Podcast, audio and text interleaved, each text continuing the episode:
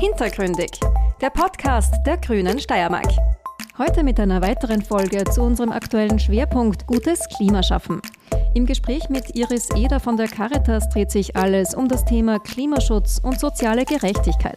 Klubobfrau Sandra Krautwaschel unterhält sich mit der Leiterin der Beratungsstelle zur Existenz- und Wohnungssicherung darüber, wie diese beiden Dinge zusammenhängen. Wer wenig Geld hat, lebt von Haus aus klimafreundlicher, hat also zum Beispiel eine kleinere Wohnung, fährt keinen SUV und fliegt nicht auf Urlaub. Gleichzeitig bekommen ärmere Menschen die Auswirkungen des Klimawandels aber besonders stark zu spüren. Was kann man da tun, um genau denen, die am meisten darunter leiden, obwohl sie am wenigsten beigetragen haben, zu helfen? Was sehr helfen würde, ist, äh, die Menschen einfach zu entlasten. Abgesehen davon natürlich bei äh, denen, die können, die etwas beitragen können, das auch stärker einzufordern. Mhm. Also, dass eben Häuser saniert werden, dass eben auch der öffentliche Verkehr nicht nur ausgebaut wird, sondern auch leistbar. Also muss man sagen, ist das Klimaticket ja eh eine sehr gute Erfindung, aber auch im ländlichen Bereich vor allem. Manche können ohne Auto im Moment nicht in die Arbeit kommen. Die Caritas-Expertin Iris Eder und die Grünen-Chefin Sandra Krautwaschel sind sich einig. Die Politik ist hier gefordert, die Rahmenbedingungen für eine sozial gerechtere Gesellschaft zu schaffen, auch und gerade was den Klimaschutz betrifft. Hallo und herzlich willkommen zu einer neuen Folge unseres Podcasts Hintergründig. Wir haben heute Frau Iris Eder zu Gast. Sie ist Leiterin der Beratungsstelle zur Existenz- und Wohnungssicherung bei der Caritas und wir sprechen heute über Klimaschutz und soziale Gerechtigkeit. Ich freue mich sehr auf unser Gespräch. Danke für die Einladung. Du bist ja eben die Leiterin der Beratungsstelle für Existenz- und äh, Wohnungssicherung bei der Caritas. Welche Menschen kommen denn zu euch? Also wir ähm, arbeiten hauptsächlich mit armutsgefährdeten Menschen, das heißt Leute, die davon betroffen sind, dass sie ihre Rechnungen nicht mehr bezahlen können und äh, da Unterstützung brauchen oder eben Gefahr laufen, ihre Wohnung zu verlieren. Mhm. Und warum ist dir in Bezug auf die Menschen, die zu euch kommen, auch Klimagerechtigkeit wichtig? Die äh, größten Verursacherinnen des Klimawandels sind eigentlich am wenigsten davon betroffen. Mhm. Dass sie fahren größere Autos, wohnen in größeren Wohnungen mhm. und fliegen zum Beispiel in den Urlaub oder fahren auf Skiurlaub oder so. Mhm. Äh, Menschen, die zu uns kommen, machen das alles nicht. Also die haben kleine Wohnungen mhm. oder äh, ein Auto ist gar kein Auto, das schon sehr klein ist und äh, sind aber am meisten davon betroffen, weil sie sehr wenig Möglichkeiten haben, da etwas zu verändern. Ist Klimaschutz nur was für Reiche? Klimaschutz ist grundsätzlich äh, was für uns alle, darf aber nicht auf dem Rücken der ärmeren Bevölkerung passieren. Also vor allem politische Entscheidungen äh, oder politische äh, Rahmenbedingungen müssen so gestaltet werden, dass auch die ärmere Bevölkerung äh, ein nachhaltigeres Leben führen kann und auch klimafreundliche äh, Entscheidungen treffen kann. Was ist für dich eigentlich Klimagerechtigkeit? Äh, für mich ist wichtig, dass wir ein gemeinsames Bild haben, äh, denn jeder und jede kann zum Ausgleich sozialer und ökonomischer Ungleichheit beitragen. Gerade jetzt in der krisenbehafteten Zeit ist es auch wichtig, die Schwächeren zu stützen und vor allem die Verantwortung bei den Stärkeren einzufordern. Glaubst du eigentlich, dass wir das schaffen können, dass die Klimawende wirklich für alle Menschen leistbar wird und wir auf niemanden vergessen? Also ja, das glaube ich unbedingt. Und äh, vor allem auch wir als Caritas versuchen ja, äh, nachdem wir Kontakt haben oder durch die Gesellschaftsschichten durch eigentlich Kontakt haben zu Menschen, äh, da eine Brücke zu bauen, äh, die auch einen Dialog ermöglicht und somit auch hilft, gegenseitiges Verständnis zu stärken und hoffentlich auch die Solidarität zueinander. Was meinst du konkret eigentlich damit, wenn du sagst, ein klimafreundliches Leben muss für alle möglich sein? Kannst du uns da ein paar Beispiele nennen? Also unsere Zielgruppe merken wir halt natürlich, dass sie zum Beispiel der Einkauf von Bio-Lebensmitteln ist für viele unleistbar. Äh, und da eben die, Preis, also die Preise so gestalten zu können oder eben Rahmenbedingungen zu schaffen, dass auch die ärmere Bevölkerung sie Bio-Lebensmittel auch leisten kann und die auch einkaufen kann. Oder vor allem auch im ländlichen Bereich, dass der äh, öffentliche Verkehr so ausgebaut ist, dass man nicht das Auto benutzen muss, um in die Arbeit zu fahren, äh, sondern dass das einfach auch funktioniert. Also dass ich, dass ich es so attraktiv mache, mhm. dass die Entscheidung leicht fällt, zum Beispiel auch etwas wegzulassen oder eben was anderes stattdessen zu benutzen. Ähm Du hast jetzt schon einige Beispiele genannt, äh, die aus meiner Sicht wichtig sind, damit auch in mhm. Österreich das Thema Klimagerechtigkeit sozusagen mehr umgesetzt wird. Und damit das passieren kann, braucht es ja auch Entscheidungen der Politik. Wo siehst du da Möglichkeiten, wo die Politik entsprechende Rahmenbedingungen schaffen kann? Mhm. Also äh, einerseits natürlich, ähm, eben wie vorher schon gesagt, bei der Preisgestaltung oder auch äh, Energiepreise zum Beispiel so zu staffeln oder so zu gestalten, dass einfach äh, die äh, Kostensteigerung die ärmere Bevölkerung nicht, nicht so hart trifft. Also wir merken es oft natürlich, dass äh, Menschen, die zu uns kommen, oftmals in äh, schlechteren Wohnungen leben, die schlecht gedämmt sind oder die Fenster irgendwie halt nicht gut sind. Mhm. Und da mehr die, die Eigentümerinnen in die Verantwortung zu nehmen und das, da Anreize zu schaffen, dass sie das auch verbessern, also auch die Wohnsituation für die Betroffenen. Und ich denke, da kann man eben kann man viel erreichen, natürlich auch fürs Klima und für unsere äh, Zielgruppe. Denn eben, wenn jemand in einem Betonbunker lebt, der, der kann vor den, von, von der Erwärmung schlecht fliehen. Ne? Mhm. Hingegen jemand, der finanziell besser ausgestattet ist, der hat halt zum Beispiel eine Klimaanlage, was natürlich für das Klima äh, fatal ist, aber mhm. äh, was natürlich für den, der kann einen Ausgleich schaffen. Mhm. Unsere Zielgruppe kann das oft nicht. Also mhm kann nicht ständig in, in, ins Bad gehen mhm. oder ins Freibad gehen und dort Abkühlung suchen. Mhm. Ja, und damit sprichst du ja auch einen Aspekt an, der in der Klimadebatte immer mhm. wieder adressiert wird, nämlich dass diejenigen, die eigentlich am wenigsten mhm. dazu beitragen, dass diese Klimakrise oder beigetragen haben, dass diese Klimakrise entstanden ist, eigentlich am stärksten auch wiederum darunter leiden. Ja. Mhm. Das gilt sowohl äh, in Österreich als auch global gesehen. Mich würde zuerst noch mal interessieren, äh, wo siehst du da Lösungsansätze in Österreich? Was, was kann man da tun, um genau denen, die am meisten darunter leiden, obwohl sie am wenigsten ähm, beigetragen haben, zu helfen? Also manches, glaube ich, habe ich eh schon gesagt, was, äh, was notwendig wäre. Ich glaube, was sehr hilfreich wäre, was sehr helfen würde, ist, äh, die Menschen einfach zu entlasten, mhm. ihnen die Möglichkeit zu bieten, auch sinnvoll fürs Klima etwas zu tun mhm. und somit auch die Selbstwirksamkeit auch wieder zu stärken. Mhm. Ich denke, gerade die Zielgruppe, mit der wir viel zu tun haben, ist oftmals, fühlt sich sehr alleingelassen und auch, dass sie eh nichts bestimmen können. Mhm. Und aber da denke ich, wenn man einerseits Information gibt und sagt, es hilft was, wenn du mhm. deine Wohnung um ein Grad weniger äh, beheizt oder wenn du den Müll trennst, das bringt uns allen etwas. Also auch so die Selbstwirksamkeit mhm. der Menschen wieder ähm, mhm. zu mobilisieren und ihnen die wieder zurückzugeben. Abgesehen davon natürlich, wie vorher schon genannt, auch bei äh, denen, die, ähm, die können, die etwas beitragen können, das auch stärker einzufordern. Mhm.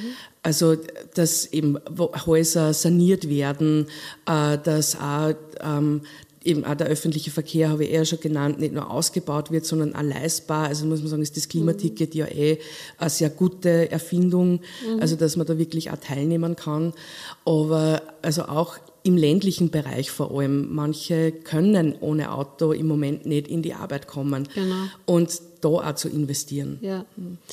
Also wenn ich die richtig verstanden habe, geht es sehr stark darum, allen gesellschaftlichen Gruppierungen, allen Menschen letztlich, egal äh, wie arm oder reich sie sind, auch das Gefühl zu vermitteln, ihr könnt ein Teil der Lösung sein. Mhm. Ja, auf der einen Seite und auf der anderen Seite, äh, ja, wir sehen ein, diese Ungerechtigkeit in der Gesellschaft ist sehr stark auf eure Kosten eigentlich gegangen. Ja, wir müssen auch äh, bei denen, die es sich leisten können, einfordern, dass sie mehr beitragen, mehr einsparen, mhm. vielleicht auch äh, bereit sind, ein bisschen mehr zu diesem solidarischen System beizutragen. Habe ich die da richtig verstanden? Absolut richtig. Schöner kommt das jetzt gar nicht mehr zusammenfassen. Na schau, das freut mich. Ähm, das ganze was, Problem, das wir jetzt gerade besprochen haben, oder diese Herausforderung, ist ja nicht nur eine innerhalb von Österreich, ja, sondern natürlich auch eine ganz massive globale Herausforderung, was man ja gerade jetzt auf der Klimakonferenz gesehen hat, weil ganz viele Staaten, die in Summe ganz wenig zur Klimakrise beigetragen haben. Auch dort ist es so, dass die am meisten darunter leiden. Also im Süden, der, im globalen Süden sind die Auswirkungen bis jetzt am stärksten.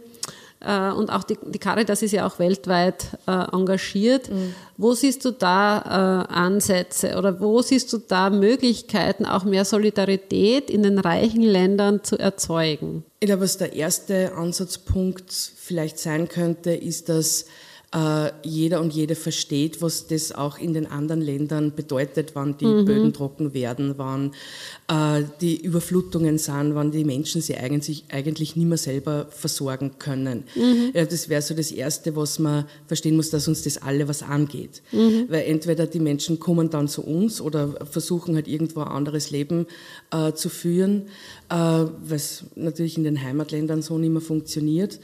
Ähm, ja, also das wäre so eine Auswirkung. Und auch, ähm, es gibt ja viele ähm, oder es gibt Initiativen, um in den Ländern vor Ort etwas zu verbessern. Keine Ahnung, dass Bäume gepflanzt werden mhm. oder dass dafür bezahlt wird, Bäume zu pflanzen und sie nicht äh, abzuholzen. Wobei äh, das, glaube ich, oftmals auch nicht Alibi-Aktionen sind, aber eigentlich verstecken, dass die, die das tun, eigentlich weiterhin das machen wollen, was sie jetzt machen. Mhm. Und da vielleicht ein bisschen äh, ablenken von mhm. dem, was woanders passiert. Mhm. Und da, glaube ich, es braucht ehrliche Lösungen und ein ehrliches mhm. Verständnis, nicht nur für die Menschen dort, sondern auch, dass, die, also dass das unsere Welt ist, die erhalten werden muss. Mhm. Genau, was auch für uns, also es kommen ja auch zu uns immer mehr äh, die Auswirkungen, wir spüren sie ja immer mehr mit den ganzen Unwettern, äh, Überflutungen im Sommer, die Hitzewellen. Es ist so, dass äh, Leute, also dass mehr Leute sterben, wann es so heiß ist. Absolut, ja. Und ja. Äh, das macht was mit unserer Krankenversorgung. Also mhm. Äh, ja, ich finde da ein größeres Bewusstsein, zumindest einmal als ersten Schritt zu haben mhm. und ehrlich was ändern zu wollen. Mhm. Das passt eigentlich sehr gut auch zu einer, wir haben ja eine Umfrage gemacht in unserer, im Rahmen unserer Kampagne Gutes Klima schaffen, wo es darum gegangen ist, äh, dass wir die Leute gefragt haben, muss die Politik ehrlicher eingestehen, dass es so nicht weitergeht. Und so würde ich jetzt diese, mhm. äh, deine Antwort auch interpretieren. Ja. Ähm, und gleichzeitig, glaube ich, ist es eine ganz entscheidende Aufgabe der Politik, auch zu sagen, so geht es nicht weiter, aber wir können es anders und vielleicht für künftige Generationen dadurch auch besser machen und selbst mhm. für uns. Ja. Äh, und dazu habe ich noch eine Frage an dich. Wer ist aus deiner Sicht jetzt am meisten gefordert, es anders zu machen? Weil die Leute, die zu euch kommen und Unterstützung brauchen, die sind oft so am Limit. Also man muss sie natürlich selbst ermächtigen versuchen, mhm. aber die können oft nicht mehr was einsparen oder sich noch um irgendwelche bewusstseinsbildenden Dinge mhm. kümmern. Also wo sollte angefangen werden? Ich glaube, der größte Hebel ist einfach in der Politik. Also dort, dort kann man Maßnahmen äh, setzen, Rahmenbedingungen schaffen, gesetzliche Grundlagen schaffen, mhm. um wirklich nachhaltig was zu verändern. Und ich finde, was da wichtig ist, ist eben auch das Persönliche und auch von jedem und jeder Politikerin. Ich kann nicht von wem anderen was verlangen, was ich selber nicht tue. Mhm. Also man muss nach innen einmal ehrlich sein, damit man es nach außen auch bewirkt, dass die mhm. Ehrlichkeit auch ankommt. Das ist eine schöne Auflage für die nächste Frage. Also, weil ich wollte gerade fragen, also du glaubst also schon, dass die Politik da auch eine Vorbildwirkung hat, auch in dem nicht nur, was sie an Gesetzen oder Vorgaben macht oder redet, sondern auch in dem, was die Einzelnen in der Politik tun. Mm, es wird sicher gesehen. Mhm. Und vor allem, wenn man bedenkt, wie schnell jetzt Informationen mhm. auch die Runde machen, wie leicht man ein Foto macht und das in den sozialen Netzwerken postet, dann äh, kommt es auf jeden drauf an und jede mhm. natürlich, was sie tut. Und je mhm. ehrlicher sie das macht, und das heißt nicht, dass niemand einen Fehler machen Nein. darf, das, das kann ja passieren, für das ist auch eine Politikerin oder Politiker Mensch. Aber ja, dazu zu stehen und grundsätzlich das Beste zu versuchen. Mhm. Und das merken die Leute, ob das so ist mhm. oder nicht. Mhm. Ja, ich bin selbst auch davon überzeugt, dass das so ist. Und, und das ist auch ein wichtiger Aspekt, den du gesagt hast. Äh, zu dem gehört eben auch, ähm, dass man sagt, ich kann es nicht perfekt, das glaube ich auch, aber gleichzeitig, ich höre hör nicht auf, es zu versuchen. Äh, und um das nochmal abzurunden, das Thema gutes Klima auch in der Gesellschaft, äh, möchte ich noch eine Sache einbringen, die eben der Club of Rome jetzt in seinem letzten Bericht auch sehr klar zum Ausdruck gebracht hat, nämlich wir können die Klimakrise nur bewältigen, wenn wir auch die Gerechtigkeitskrise bewältigen. Ja? Äh, weil wenn das Verständnis füreinander nicht da ist, wenn das Vertrauen nicht da ist und dieser gute Wille auch sichtbar wird in der Politik, dann werden wir das gesellschaftlich nicht schaffen, diese großen Veränderungen gut zu bewältigen. Ja? Mhm.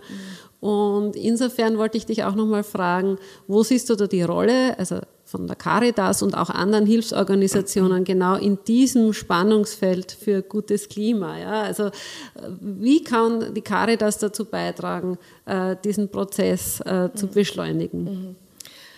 Also natürlich gilt auch für uns, das, was ich vorher gesagt habe, was für andere gilt auch für uns, nach innen einmal, also auch ehrlich zu sein mhm. und auch unsere ähm, Einrichtungen so zu betreiben, dass sie möglichst wenig ähm, negative Konsequenzen verursachen. Mhm. Und äh, was auch ein wichtiger Punkt ist für uns, ist den Menschen auch ehrlich zu begegnen. Und auf Augenhöhe hört sie immer so einfach an. Das ist es mhm. oftmals nicht. Mhm. Wenn jemand um Hilfe fragt, ist die, dass man auf das auf gleicher, dem auf gleicher Augenhöhe begegnet, ist nicht so einfach. Mhm. Und äh, da eben auch nicht müde zu werden, das auch hinauszutragen, auch weiterzutragen und vor allem ähm, den Mut anzuerkennen, aufzustehen und zu sagen, ja, das machen wir jetzt anders oder das ist äh, super, dass Sie gekommen sind, äh, ist ein großer Schritt. Mhm. Also ich glaube für uns auch als Organisation, wir haben eine große Reichweite